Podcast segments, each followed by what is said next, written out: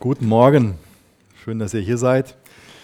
Wie ihr vorne lest und der Benny eben schon gesagt hat, ähm, werden wir heute Morgen die Bergpredigt abschließen, uns aus dem siebten Kapitel aus dem Matthäusevangelium, Vers 23 bis 29 ansehen.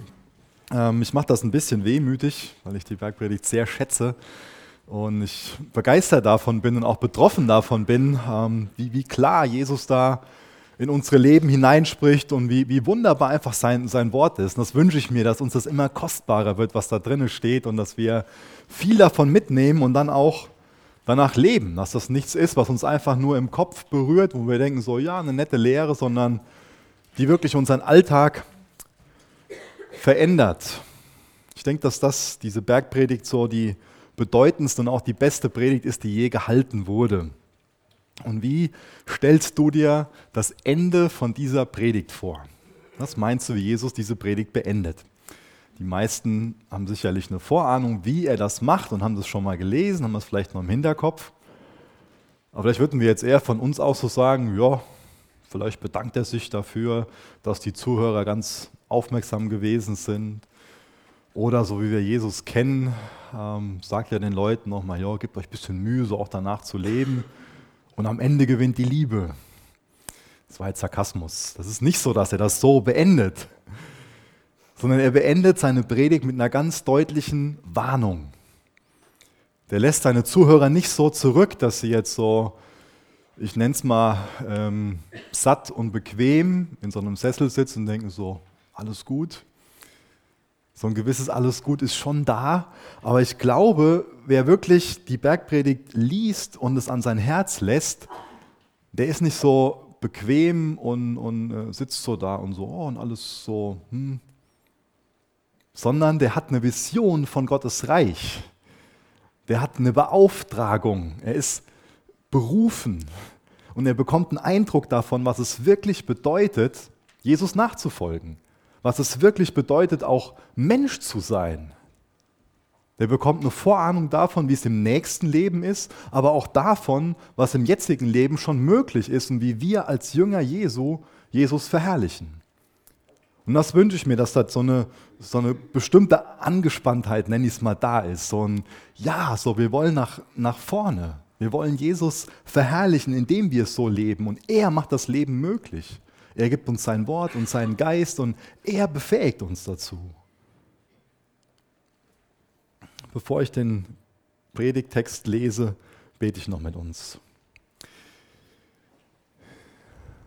Jesus, wir haben eben schon von der Gleichgültigkeit gesungen und ich bitte dich, dass, wenn irgendwie Gleichgültigkeit in meinem Herzen ist, in unseren Herzen ist, dass du uns da berührst, dass du uns ansprichst dass du uns das Herz aus Stein wegnimmst und uns ein neues Herz aus Fleisch gibst, was, was für die Dinge schlägt, wo dein Herz für schlägt, Herr.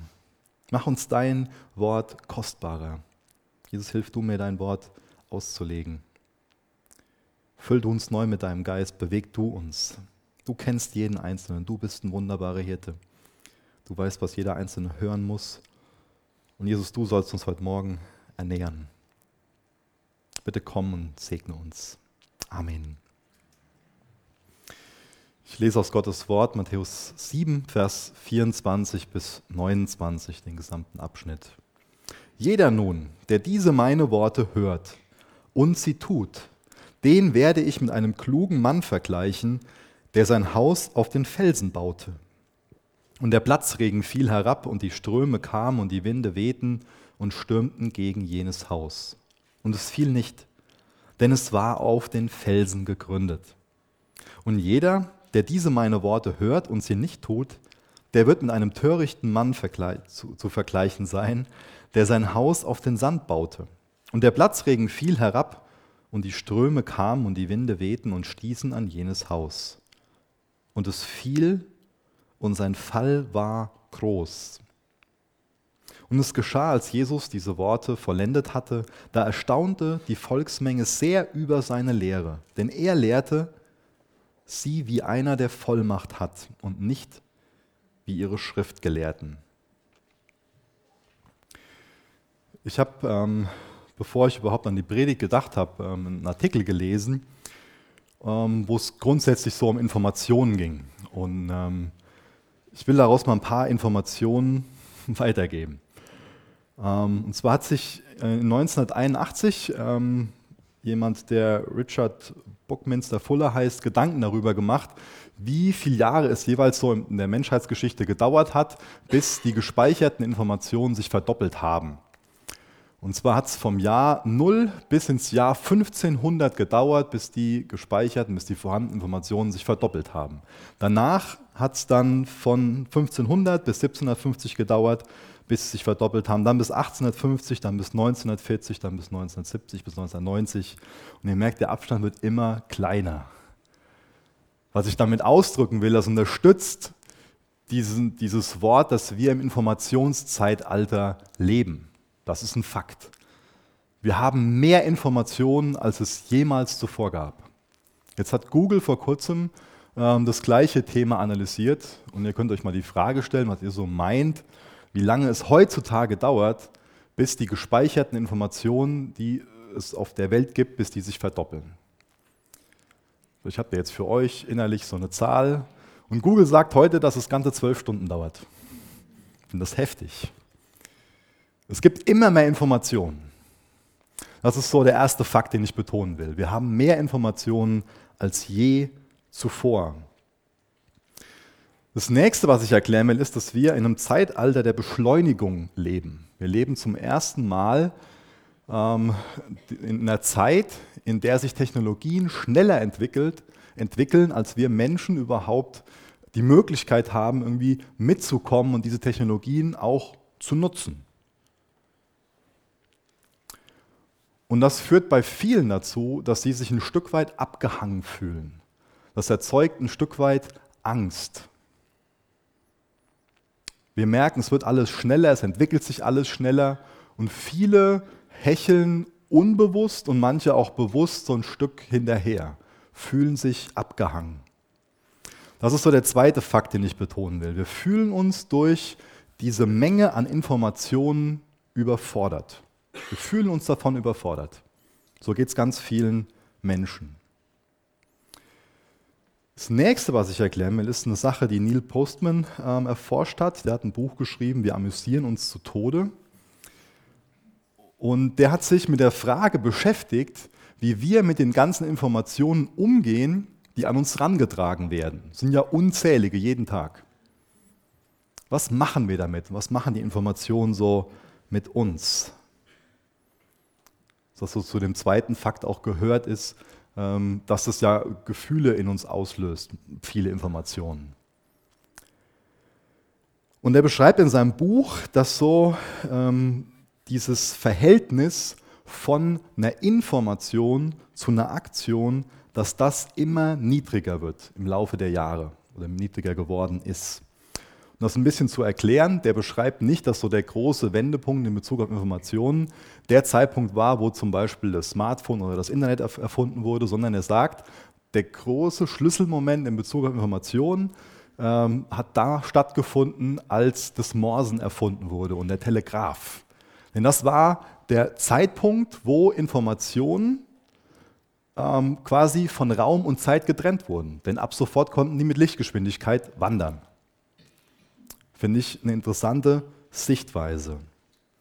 Und er erklärt in seinem Buch ziemlich eindrücklich, dass ähm, wir ganz, ganz viele Informationen bekommen, aber die nicht in der Handlung umformen. Wie soll das auch heute, wie soll das heute stattfinden? Ja? Wie, wie sollen wir die ganzen Informationen auch in der Handlung umformen? Aber da gibt es einen Zeitpunkt in der Geschichte, beziehungsweise die längste Zeit der Menschheitsgeschichte, da war das anders. Da waren diese Informationen nicht frei von Raum und Zeit, sondern sehr lokal begrenzt. Als Beispiel, wenn es da irgendwie im Dorf gebrannt hat, ja, vom Oskar die Scheune brennt, dann hat man sich einen Eimer genommen, ist da hingerannt und hat gelöscht. Man konnte was mit der Information machen. Am nächsten Tag ist man vielleicht hingegangen und hat dem ein paar Heuballen gebracht oder wie man auch immer helfen konnte. Da war diese Verknüpfung von Information und Aktion viel mehr vorhanden.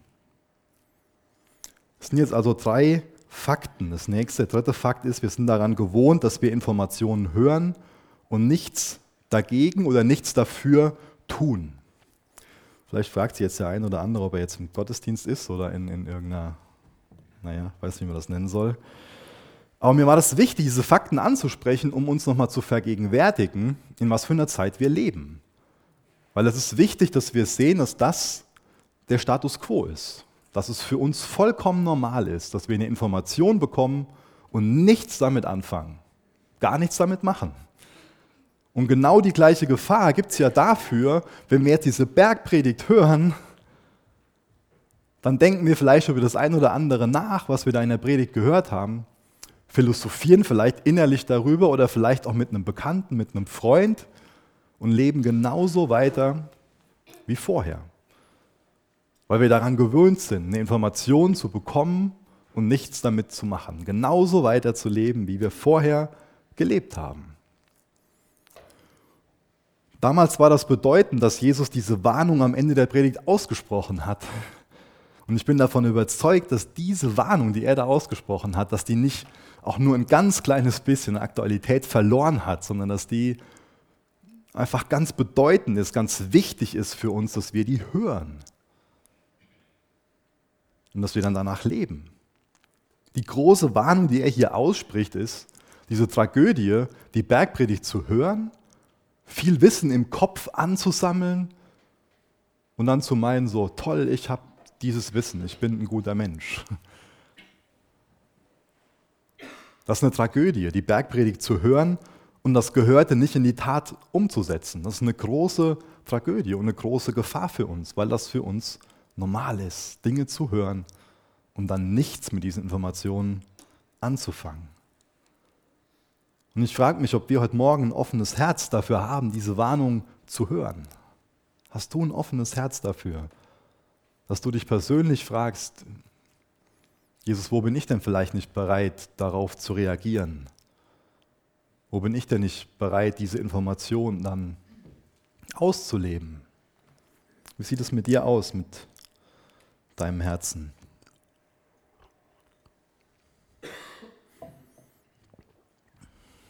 Was machst du jetzt mit den Informationen aus der Bergpredigt? War das mal ganz nett, das zu hören? Oder prägt das dein Lebensstil? Webst du das, was du da gehört hast, in deinen Alltag ein? Ich lese nochmal die ersten Worte aus Vers 24. Jeder nun, der diese meine Worte hört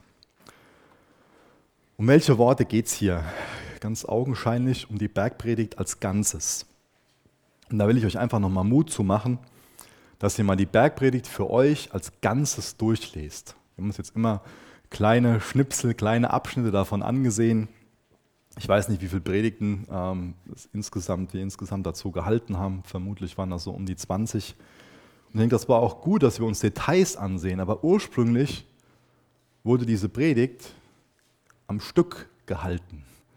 Deswegen ist es so wertvoll, wenn wir uns dann nochmal für uns persönlich Zeit nehmen und den Predigtext so am Stück durchlesen. Es sind nur drei Kapitel. Mach das mal. Bevor wir uns jetzt nochmal den Predigtext genauer ansehen, will ich das auch ein Stück weit jetzt nochmal ähm, grad machen, so, so einen Schritt zurücktreten und nochmal so einen Blick auf die Bergpredigt als Ganzes werfen und auch so das Matthäusevangelium als Ganzes ganz kurz ansehen. Ich denke, dass es lohnenswert ist. Wenn wir uns nur so einzelne Abschnitte ansehen, dann können wir so das ein oder andere Goldnugget verpassen. Und außerdem auch das ein oder andere falsch auslegen, was ähm, nicht gut wäre. Was außerdem für uns noch dahin zukommt, ähm, dass wir ja eine Übersetzung von dem Text in der Hand halten. Und das ein oder andere, was so in dem, in dem Ursprungstext wirklich so an, an ja, besonderer Schönheit drin ist, das kann auch ein Stück weit durch die Übersetzung verloren gehen.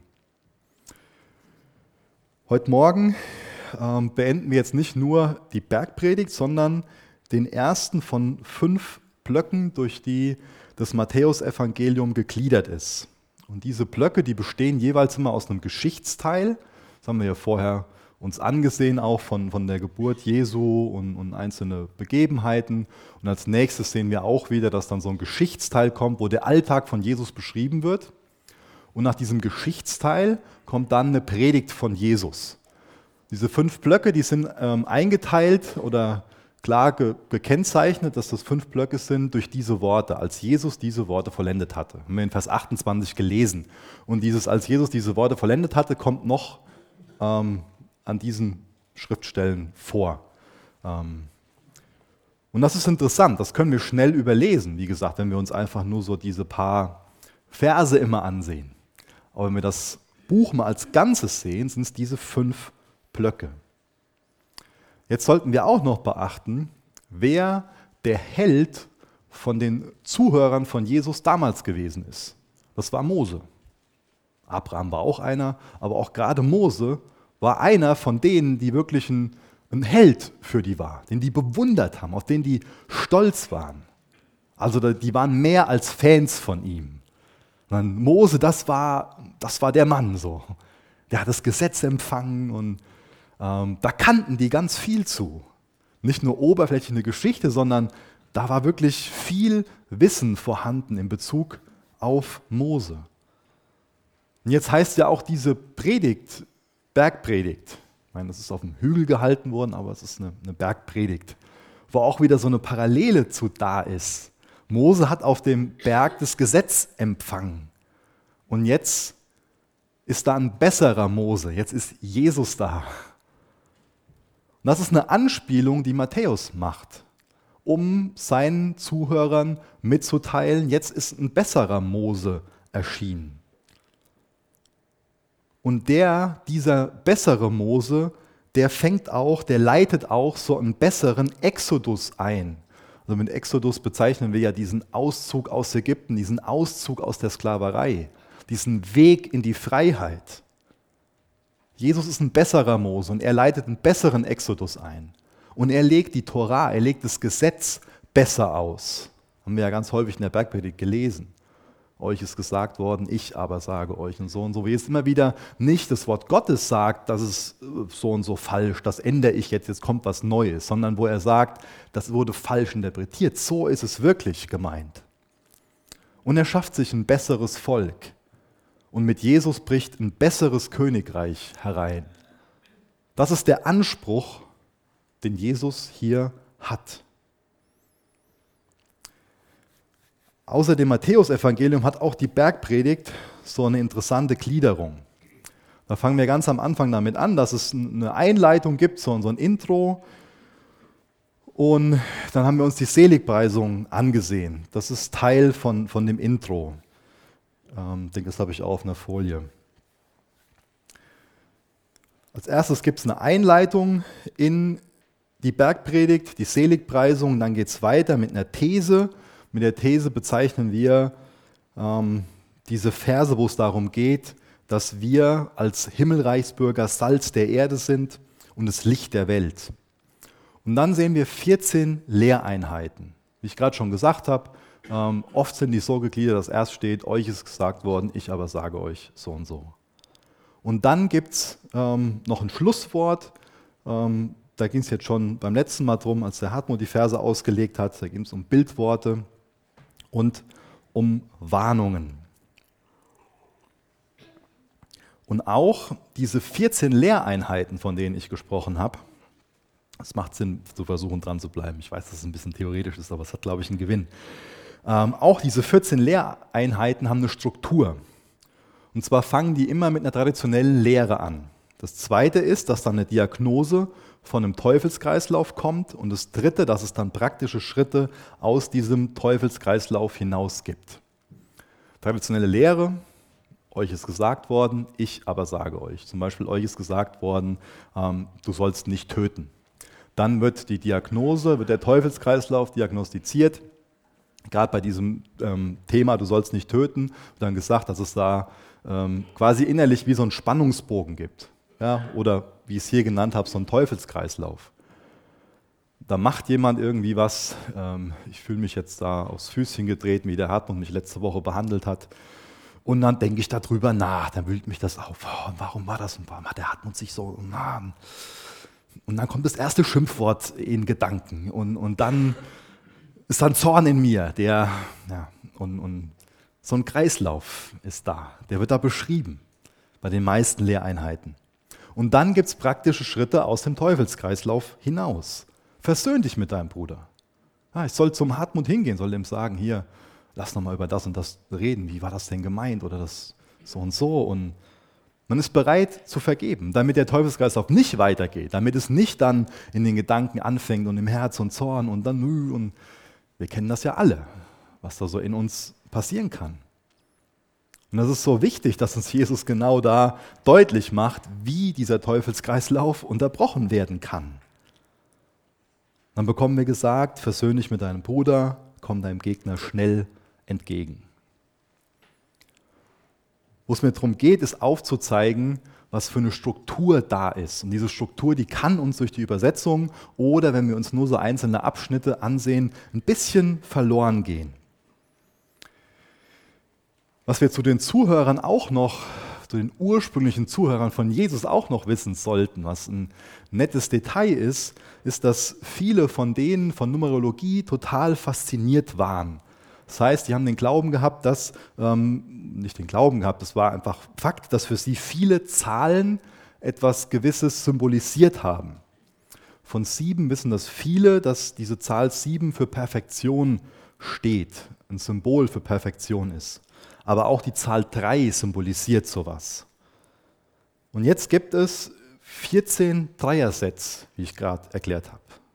So sieben als Zahl kennzeichnet das, was vollständig ist, das, was komplett ist und das, was gut ist. So wie die sieben Tage, an denen Gott die Erde geschaffen hat. Vollständig und gut, sogar sehr gut. Jetzt ist 14 so eine doppelte Vollständigkeit, also so doppelt gut. Und 3 kennzeichnet auch Vollständigkeit. Also wir haben jetzt hier 3 mal 14. Das ist jetzt also das, so ein klares Statement. Das, was Jesus hier gesagt hat, das ist triple, doppelt gut. Das ist so richtig übertrieben gut und vollständig. Jesus hat bestimmt mehr zu sagen als die Bergpredigt.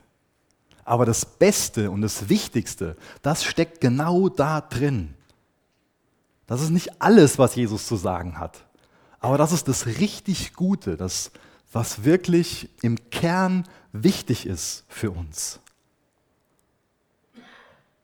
Und das sollten wir nicht verpassen. Dieses Beste und das Wichtigste, das sollen wir nicht nur hören, sondern danach sollen wir auch leben, auch handeln. Das sollen wir auch tun, wie wir da lesen. Und dieses Wort, was dafür tun steht, das kommt 22 Mal in der Bergpredigt vor.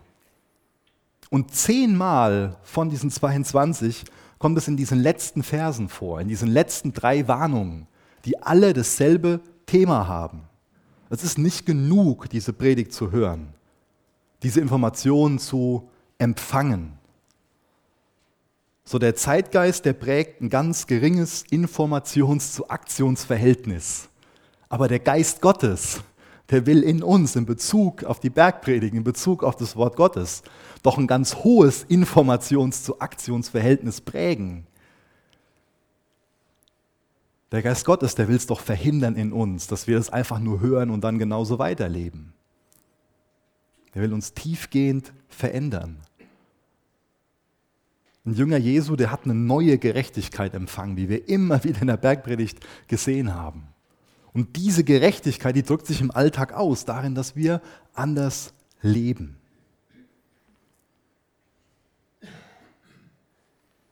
Einfach nur zu hören bedeutet nicht, dass man dann auch danach lebt. Einfach nur zu hören bedeutet nicht, dass wir dann auch danach handeln. Wir können in der Predigt sitzen und mitschreiben, darüber nachdenken, darüber reden, noch ein Buch lesen zur Vertiefung. Aber das, was doch schlussendlich zählt, das Entscheidende ist, dass wir es in die Praxis umsetzen, dass wir danach leben. Das macht hier Jesus deutlich.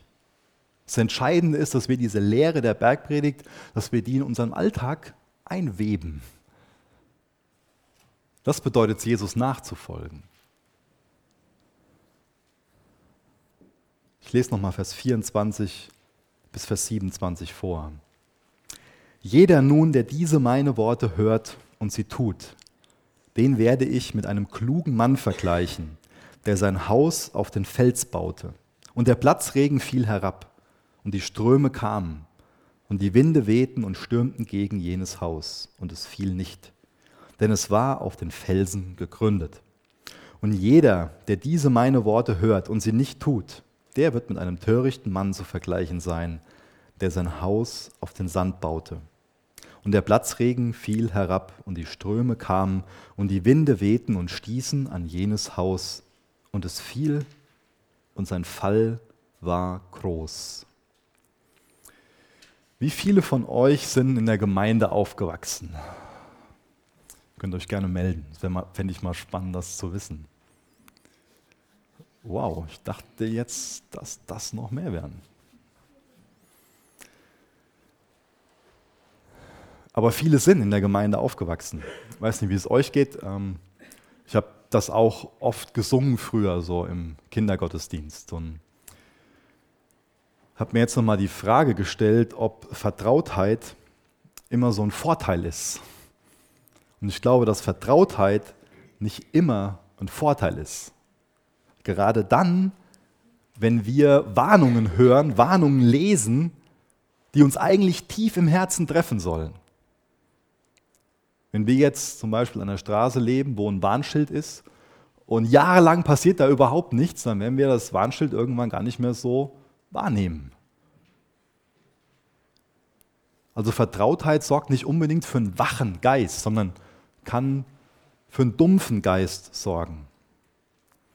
Wir waren ja jetzt vor kurzem im, im Urlaub und, äh, an der Ostsee und an einem Morgen äh, habe ich mit meinem Sohn zwei Fahrräder ausgeliehen und sind wir eine ganze Weile an der Steilküste äh, Fahrrad gefahren.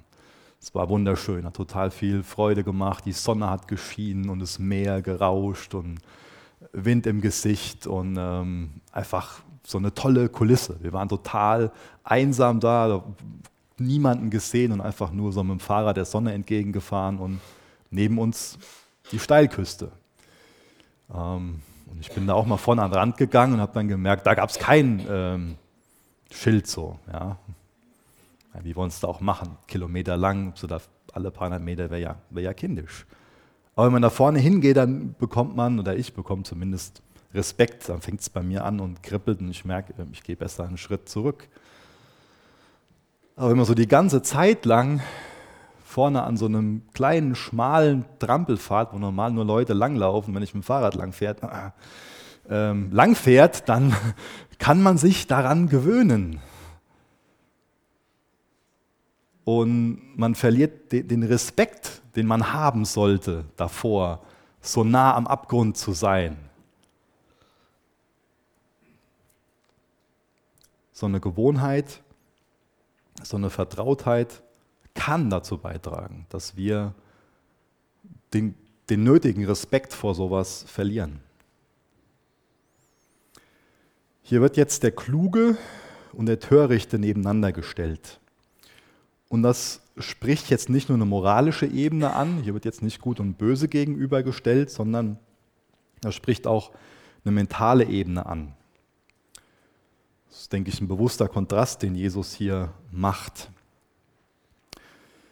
Hier wird jetzt jemand, der nachdenkt über das, was er gehört hat und das auch in die Tat umsetzt, mit jemandem verglichen, der darüber nicht nachdenkt, der das, was er im Kopf hat, einfach nicht verwendet. Ist uns bewusst, dass nicht nur unser Körper in Sünde gefallen ist, sondern auch unser Verstand in Sünde gefallen ist. Als ganzer Mensch. Klar zu denken, das sollte eine Tugend für uns sein, das sollten wir wertschätzen. Ich glaube, das hat damals in der Kultur noch einen höheren Wert gehabt, dieses, dieses Denken. In der Weisheitsliteratur wird auch ganz, ganz häufig so der Törichte und der Weise gegenübergestellt. Das sind Schlagworte. Gerade wenn wir in den Sprüchen lesen, wird ganz häufig beschrieben, so und so ist der Törichte und so und so ist der Weise. Es war also auch damals auf der Straße ein beliebtes Gesprächsthema. Da wurde sich drüber unterhalten. So und so verhält sich der Weise und so und so verhält sich der Törichte. Ich habe mal zwei Beispiele gewählt. Zum einen aus Sprüche 24, Vers 3. Da steht dann, durch Weisheit wird ein Haus gebaut und durch Verstand wird es befestigt. Dann aus Sprüche 10, Vers 25. Sobald ein Sturmwind daherfährt, ist der Gottlose nicht mehr. Der Gerechte aber ist fest gegründet für ewig. Und das finde ich auch interessant, dass dieser Gottlose und der Törichte, das auch das Synonyme sind. Interessant. Jesus greift jetzt hier eine beliebte Diskussion von seiner Zeit auf und stellt diese beiden Gruppen gegenüber, malt diesen Kontrast. Für was steht jetzt das Haus, was da jeweils gebaut wird? Ich finde das immer eine wichtige Frage, weil wir können da viel zu schnell drin sein und zu sagen, ja, Haus bedeutet heute das, wird das auch früher das bedeutet haben. Das muss nicht immer der Fall sein. So Bildworte finde ich persönlich oft wirklich schwer auszulegen, weil da eine gewisse Distanz, eine gewisse zeitliche Distanz zwischen ist und es nicht sein muss, dass das, was damals mit Haus verbunden wurde, vom Denken, auch noch dem entspricht, was wir heute damit verbinden. Glaube, bei dem Beispiel Haus ist es relativ nah. Aber trotzdem mal die Frage, was haben die damals unter Haus verstanden? Meine, die wenigsten von uns leben wahrscheinlich noch ähm, in einem Mehrgenerationenhaus. Das kommt gerade bei uns hier in ländlichen Gebieten noch häufig vor. Aber in den Städten gibt es zum Beispiel fast keine Mehrgenerationenhäuser. Damals gab es eigentlich nur Mehrgenerationenhäuser. Das Zweite ist, dass damals die Häuser auch nicht verkauft wurden. Das war Erbe, das wurde an die Kinder vererbt. Das heißt, das Einzige, ähm, wie man jetzt ein Haus bekommen konnte, war entweder, wenn dann noch Platz im Haus vom Papa war, dann wurde da halt in die Zimmer gezogen oder in das Haus gezogen, oder es wurde einfach was Neues angebaut. Ist auch heute eher unüblich. Was noch entscheidend ist zu verstehen, ist, dass ähm, es nicht nur Wohnhaus war, sondern immer auch Arbeitsstätte. Das heißt, wenn jetzt ein Fischer, der hatte dann einen Raum, wo der noch ähm, seine Utensilien dafür dann da ähm, lagern konnte. Oder ein Zimmermann, ein Bauer. Es war immer Wohn- und Arbeitsstätte zugleich. Das habe ich nur noch mal erklärt, um zu betonen, dass das Haus also für das Leben als Ganzes steht. Das ist der Lebensmittelpunkt. Da ist die gesamte Familie drin. Das ist das Erbe, was man baut da steckt auch der Job mit drinne. Und was jetzt verglichen wird, ist jemand, der sorgfältig darüber nachdenkt und dann sorgfältig handelt, wie er seine Familie baut, nach welchen Maßstäben, auf welchen Grund, was er mal für ein Erbe hinterlassen will und auch wie er seinem Job nachgeht. Dafür steht das. Es ist wichtig, dass wir das im Blick haben. So für unser Leben als Ganzes. Und deswegen die Frage natürlich persönlich an uns. Auf welchen Grund bauen wir unsere Familie auf? Wie sieht es mit unserem Beruf aus? Ist das einfach so was, so, das ist säkular, das mache ich so wie alle? Oder ist auch der Grund, die Grundlage, das Fundament von meinem Beruf Jesus, die Lehre der Bergpredigt jetzt heute angewandt? Wie sieht es mit dem Erbe aus, was wir mal hinterlassen? Ist es gegründet in Christus? Was ist die Grundlage von deinem Leben, von dem, was dein Leben ausmacht? Da sollten wir uns nicht zu schnell eine Antwort geben. Ich bin da ganz schnell, klar, Jesus ist das. Aber wie sieht es denn wirklich in der Praxis aus? Was sind denn die Fakten? Denn das wird uns doch hoffentlich durch dieses Gleichnis klar, durch dieses Bild oder durch diese Warnung, dass die Fakten nicht das ist, was ich meine zu glauben. Da geht es ja hier nicht drum. Dass wir alle sehr, sehr viele gute Dinge im Kopf haben. Aber wie sieht es denn wirklich in der Praxis aus? Hören ist nur Sand. Hören ist nur Sand. Das ist eine reine Information, ist einfach nur Bruchstück. Und erst durch die Tat wird es zum Felsen, zu einem festen Fundament. Wir können also hergehen und die Bibel vorwärts und rückwärts und seitwärts studieren und buchstabieren und auf Griechisch kennen und Hebräisch und alles Mögliche.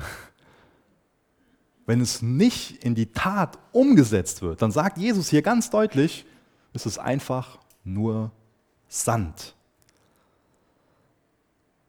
Ich denke, was hier auch ähm, vorhanden ist, ist eine klare Parallele zu Jakobus.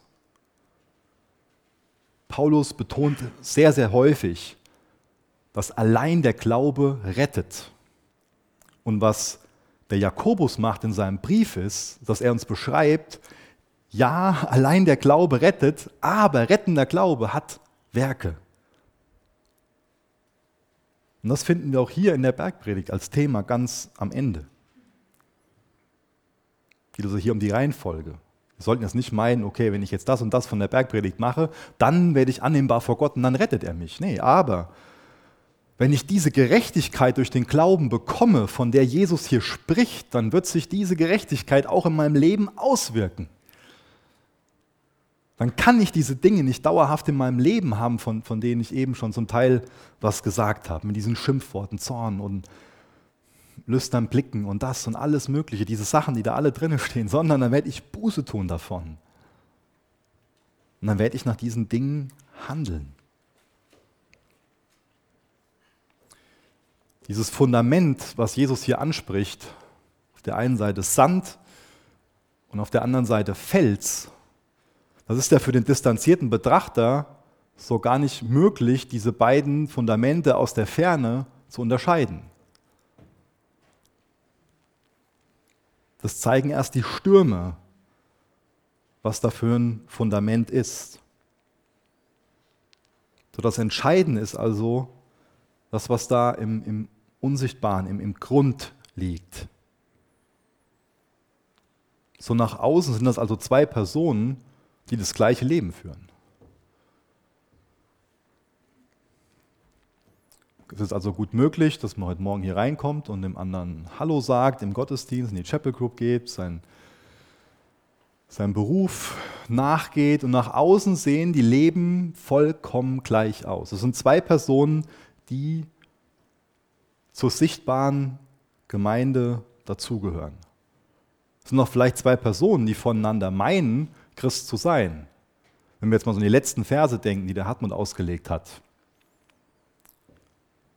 wo Jesus dann sagt, ja, ihr habt Herr Herr gesagt, wir haben doch in deinem Namen so und so. Und wo Jesus sagt, aber ich habe euch nicht, ich kenne euch nicht. Ich identifiziere mich nicht mit euch. Auch da ist das gleiche Thema da. Die Tat, das Handeln, das ist das, was schlussendlich zählt. Denn rettender Glaube hat Werke. Wenn der Heilige Geist in meinem Leben ist, dann, dann wirkt er in mir, dann macht er mich auf Dinge aufmerksam. Dann will er mich umgestalten in das Ebenbild Jesu, will er mich ihm ähnlicher machen. Und wie Jesus aussieht, das sehen wir in der Bergpredigt, das sehen wir in seinem Wort. Noch ein Vers aus Sprüche 16, Vers 25. Der Mensch hält einen Weg für richtig und dennoch führt er in den Tod. Das sieht nach außen alles schön aus. So ein schönes Häuschen. Die Sonne scheint. Sieht alles toll aus. Und ich glaube, was auch Bestandteil so von unserem Zeitgeist ist, so dieses Mantra, es funktioniert doch. Und was funktioniert, ist gut und vor allen Dingen ist es okay.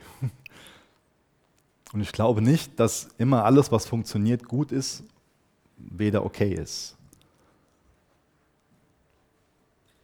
Der Mensch hält einen Weg für richtig und dennoch führt er in den Tod.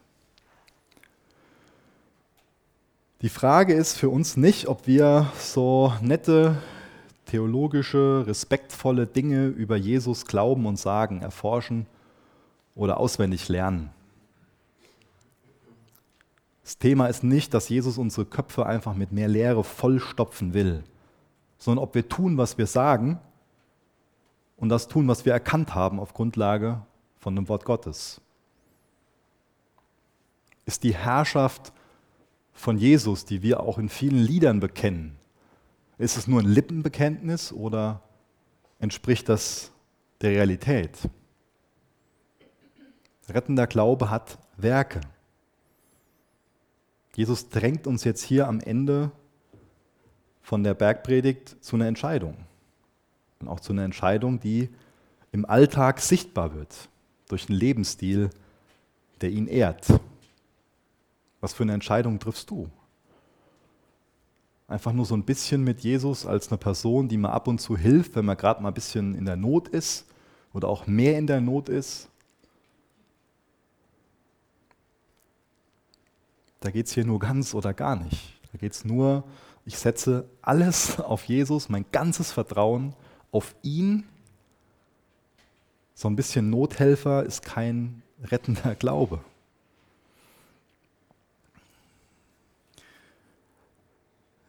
Galiläa, also der Ort, wo diese Predigt gehalten wird, ist ähm, normal ein recht, recht trockener Ort. Und trotzdem kann es da solche spontanen Fluten geben. Von uns hätte auch keiner irgendwie an diese Flut in Mallorca geglaubt, aber auch da war das möglich. Tragisch. Wie soll man jetzt diese Flut verstehen? dieses Unwetter, was da hereinbricht, wie wir in dem Bildwort gelesen haben. Zum einen sollten wir das als das endgültige Gericht nach dem Tod ähm, verstehen. Das ist so die größte, die letzte, die ultimative Krise, der Tod. Und wenn dieser letzte große Sturm kommt, dann wird sich zeigen, ob unser Leben auf Fels oder auf Sand gebaut war. Aber diese Flut können wir bestimmt auch auf herausfordernde Umstände anwenden. Und da steht hier im Text nicht, dass ähm, falls sowas mal kommt, sondern da steht wenn. Also es ist gut, dass uns das Jesus nicht verheimlicht. Dass wir auch als seine Jünger in, solchen, in solche Fluten kommen, in solche Unwetter, in solche Krisen kommen. Das ist also ein Geschenk, dass Jesus uns hier auf Fluten vorbereiten will. Der Törichte und der Kluge, die gehen durch die gleiche Flut, durch die gleiche Krise. Aber Jesus will uns darauf vorbereiten. Er will unser Fundament sein. Er will unser Fels sein. Was ist das denn für ein Angebot? Hat keiner von uns verdient, oder? Dass Jesus uns anbietet, in Krisen Fundament zu sein, Grund zu sein. Dann kommt zwar diese Krise, aber die kann dieses Haus nicht erschüttern. Die kann dieses Lebensgebäude nicht zum Einstürzen bringen. So einen Retter haben wir. Und das ist, denke ich, eine ganz wichtige Unterscheidung, dass wir nicht dieses scheinbare, das was schon mal als Evangelium so weitergegeben wird, ja, wenn du nur ein Ja zu Jesus hast und dann ist alles easy, dann ist alles nett, dann wirst du reich und gesund und alles Mögliche. Das ist Unsinn. Das breitet sich immer mehr aus, so ein Nonsens. Aber da ist keine Wahrheit drin. Die Wahrheit liegt darin, da kommen Stürme. Aber Jesus will uns Fels sein, uns Halt geben, uns sogar noch daran reifen lassen an den Stürmen, die kommen. Er ist da an unserer Seite, er bringt uns dahin durch. Aber wenn wir meinen, dass wir schlauer sind als Gott und das ablehnen, was da in seinem Wort steht, einfach nur so Informationen da rein, da raus, dann kann da nur Sand sein. Das Leben ist gut, aber es ist oft hart. Das beschönigt Jesus hier nicht. Es ist gut, dass das Jesus nicht beschönigt. Denn wenn wir immer so meinen, so oh, alles wird immer einfach sein, und so unvorbereitet sind, dann können wir noch mehr von so einer Flut überwältigt sein. Und durch Jesus können wir in solchen Fluten, in so einer, in so einer Krise, wenn so ein Unwetter kommt, auf ihn schauen uns an Regenbogen erinnern und wissen, dass diese Flut uns nicht zerstören wird. Denn als jemand, der wirklich diese Gerechtigkeit von Christus in seinem Herzen hat, der weiß, wenn noch nicht alles gut ist, dann ist es noch nicht das Ende. Denn schlussendlich wird für diejenigen, die diese Gerechtigkeit von Jesus durch den Glauben verliehen bekommen haben, am Ende alles gut sein. Das ist unsere Hoffnung, oder? Deswegen, wenn es noch nicht alles gut ist, dann ist es noch nicht das Ende. Aber wir lesen auch diese Mahnung in diesem Bildwort, dass, wenn unser Leben nicht auf diesen Fels aufgebaut ist, sondern auf Sand, dass es dann völlig zerstört wird. In so einem Mega-Crash fällt dann alles auseinander. Das, was so schön nach außen ausgesehen hat, war ohne Fundament. Wissen ist nicht gleich tun. Ich glaube, viele Menschen, die gehen bewusst oder unbewusst davon aus, dass eine Änderung des Verhaltens nach folgender Gleichung funktioniert. Ich mal die nächste Folie. Und die Gleichung ist Information plus Inspiration plus Willenskraft gleich Transformation, Veränderung. Das denken viele Menschen. Also wenn ich Informationen bekomme und dann inspiriert werde und mich dann ganz doll anstrenge, dann lebe ich anders. Das ist das Muster, wo ganz viele Menschen von ausgehen, dass das funktioniert. Ich habe jetzt gelesen, unsere Gewohnheiten verzehren unsere Willenskraft zum Frühstück. Ich finde, das ist ein wahrer Satz. Ja? unsere Gewohnheiten verzehren unsere Willenskraft zum Frühstück. Ist der Tag noch nicht alt und der Vorsatz ist flöten gegangen. Ich hoffe, dass uns, dass uns klar ist, dass, dass das keine dass es eine Ungleichung ist. Normalerweise müsste ich da so einen Strich durchgemacht haben noch. Äh, das wäre besser gewesen. Nicht, dass ich jetzt jemand so, was ich heute aus der Predigt mitgenommen habe. Information und Inspiration, durch Transformation. Super. Das ist eine Ungleichung eigentlich. Wir handeln schon mal so, als ob das richtig wäre. Aber ich glaube, von unserem Denken her ist es schon so, dass wir wissen, dass es nicht so funktioniert. Weil ich meine, wenn du davon angesprochen bist, jetzt zum Beispiel diese eine von den 14 Lehren, wo uns Jesus sagt, wenn wir jetzt so lüstern einer Frau nachgucken, dann weiß ja jeder von uns, dass die Veränderung nicht darin besteht, nur zu, zu denken, so, ja, jetzt habe ich das mal gehört, dass das falsch ist, wenn ich da so nachgaffe und mir da noch irgendwie gedanklich so und so und ja, hat Jesus eigentlich recht, dass das falsch ist, so eine Frau so als Objekt zu reduzieren und sei Schwestern und jetzt lebe ich anders. Das funktioniert ja nicht so, oder? Dass wir dann anders leben. Veränderung geschieht ja anders. Vielleicht mal die nächste Folie. Ich glaube, dass das Konzept, ähm, was ist, was die Bergpredigt uns vermittelt, dass im Zentrum der Veränderung erstmal der Heilige Geist steht. Und dann ist Lehre ein ganz wichtiger Aspekt. Ich habe heute Morgen mich vielleicht hier und da etwas negativ in Bezug auf Informationen ausgedrückt, aber es ist schon elementar wichtig, dass wir diese Informationen brauchen, weil ohne diese Informationen, ohne die Bergpredigt, ohne dass das Evangelium gesprochen wird, wird es nicht für eine Veränderung sorgen. Da fehlt was ganz Elementares. Das ist ein ganz elementarer Bestandteil, dass wir durch den Heiligen Geist Augen für diese Lehre bekommen für diese Lehre, für diese Lehre, für diese Dogmen. Lehre, das hört sich oft so an, als ob man das mit Doppel-E sagen würde.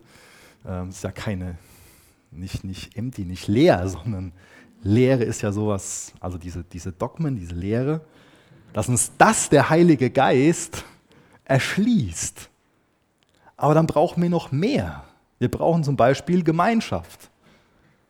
Das ist auch zum Beispiel ein Aspekt, wo wir sagen wollen, das wünschen wir uns, dass wir das unterstützen mit den Chapel Groups, dass da Gemeinschaft ist, dass man füreinander betet. Da steht nicht, du bist das Salz der Erde, das Licht der Welt, sondern da steht ihr immer wieder in der Bergpredigt. Das ist ganz, ganz, ganz, ganz häufig. Immer der Plural. Ihr, Gemeinschaft, wir brauchen einander. Gemeinde geht nicht alleine. Gemeinde findet nur da statt, wo wir jetzt so zusammen sind. Da ist Lehre ein ganz wichtiger Bestandteil. Aber das einfach nur im Kopf zu haben, ich werde es heute Morgen so lang wiederholen, bis uns dummlich wird, das, das verändert uns nicht. Sondern wir brauchen da Gemeinschaft, die durch den Geist gewirkt ist. Geistliche Gemeinschaft. Und dann auch Übungen. Auch da haben wir vieles angesprochen, wo es um Beten geht, um Fasten geht, wo es darum geht, dass es dann praktisch wird. Die Veränderung funktioniert nicht so, wie ich das eben beschrieben habe. So, ach, jetzt bin ich mal anders. Aber die Veränderung, die kann da passieren, wo ich zum Beispiel zum Benny gehe und dem sage, hier, gerade ist so und so in meiner Ehe und ich behandle meine Frau so und so und bet mal für mich, was denkst du, so und so. Und er fragt nächste Woche nochmal nach und wir lesen zusammen in der Schrift und es werden Dinge so klarer.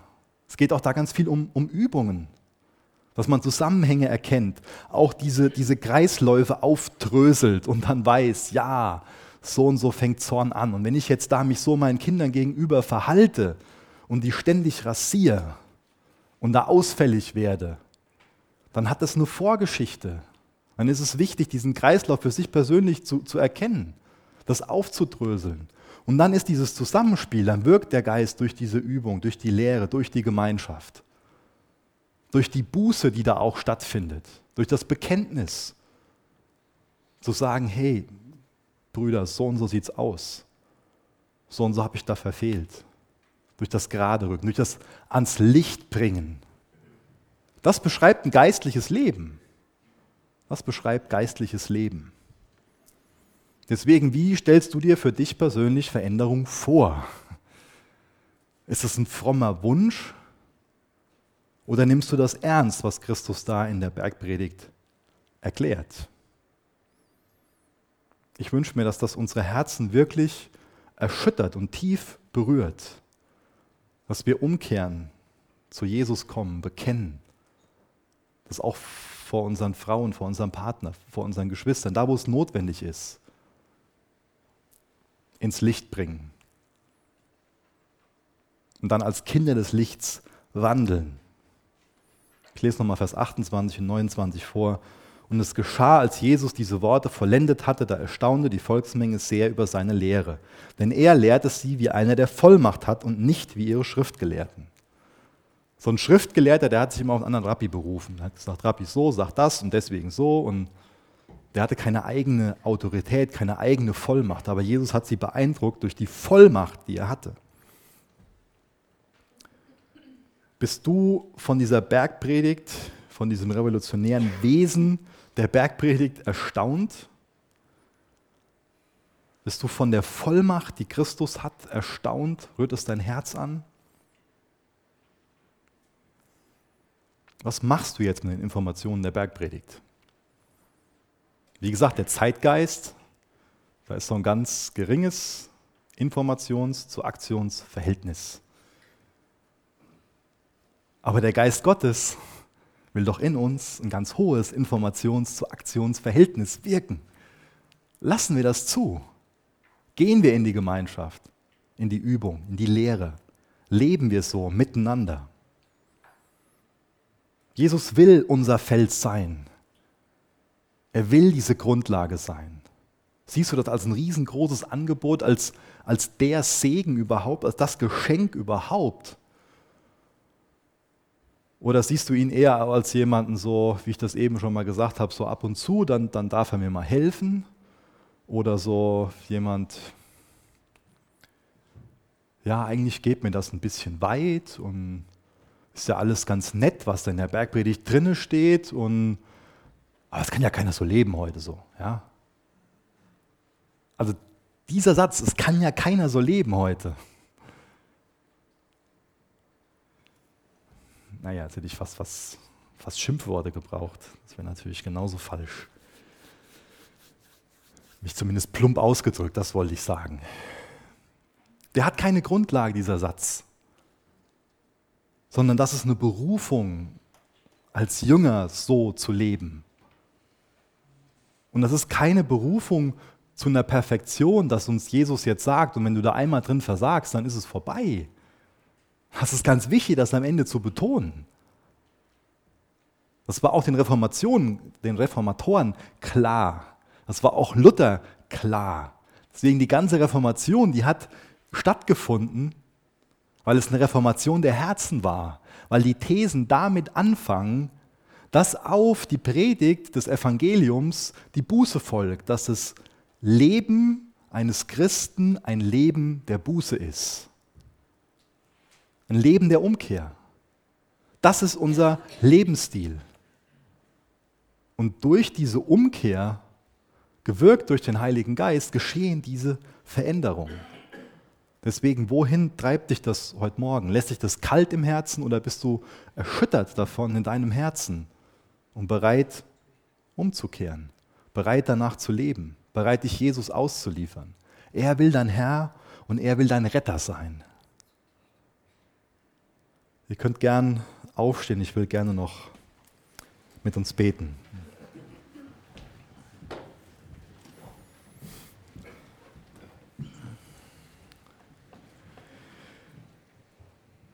Jesus, danke für dein Wort. Danke, dass du uns klar machst, dass Stürme kommen werden. Und danke, dass uns das auch ein Trost sein darf, gerade den Personen, die gerade durch Stürme, durch Fluten durchgehen, dass du unser Fels sein willst. Du verhalmigst uns sowas nicht, sondern bereitest uns darauf vor. Du willst das Fundament sein. Jesus, werde du vielmehr unser Fundament. Führ du uns da in Buße, da in Umkehr, wo es nötig ist. Auch, dass wir uns vor, von falschen Konzepten verabschieden, dass da einfach nur durch Willenskraft sowas zu ändern ist. Und hilft, dass wir viel tiefer verstehen, was geistliches Leben bedeutet. Hilft, dass wir viel mehr Personen der Tat werden. Wirk du in uns. Wir brauchen es, dass du uns mit uns selbst konfrontierst, uns frei machst von uns selbst, dass wir ständig daraus leben, zum Kreuz zu gehen und dadurch ermutigt zu sein, weil wir eine neue Vision, diese Bergpredigt-Vision, diese Himmelreich-Vision durch dich empfangen haben. Sei du geehrt durch das, was in unseren Herzen passiert, Herr. In Jesu Namen. Amen.